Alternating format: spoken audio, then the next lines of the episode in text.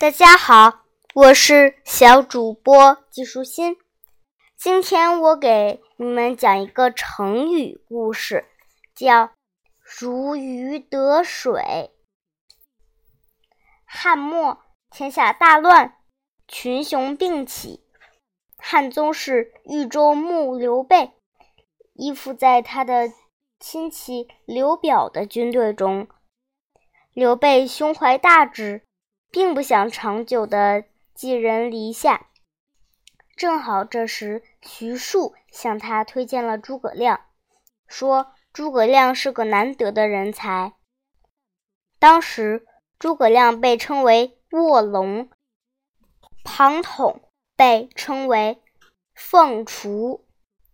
传言诸葛亮和庞统这两个人，只要得到其中一个，便能得到天下。为了请诸葛亮出山协助自己得到天下，刘备曾经三次亲自到诸葛亮的茅庐拜访他。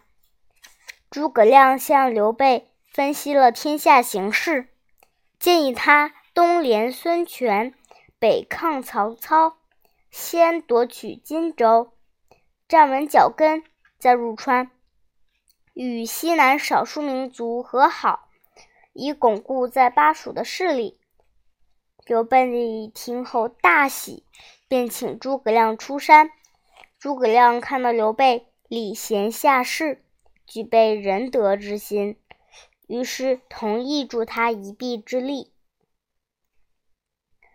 刘备拜诸葛亮为军师，他的结拜兄弟关羽、张飞见刘备对诸葛亮。这么信任和器重，心有不满。刘备对他们俩解释道：“我是鱼，诸葛亮是水。我得到诸葛亮的辅助，就好像鱼得到了水一样。”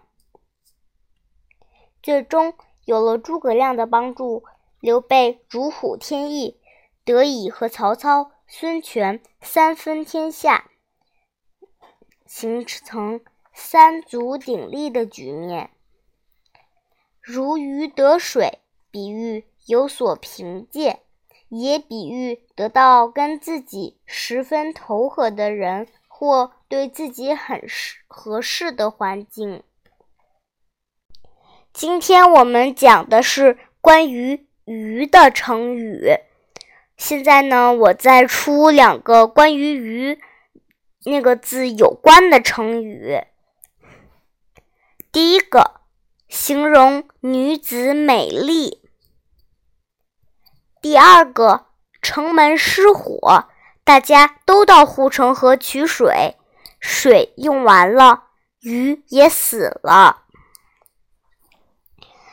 这个答案你可以发送到评论里的。今天的内容就是这些啦，小朋友，拜拜。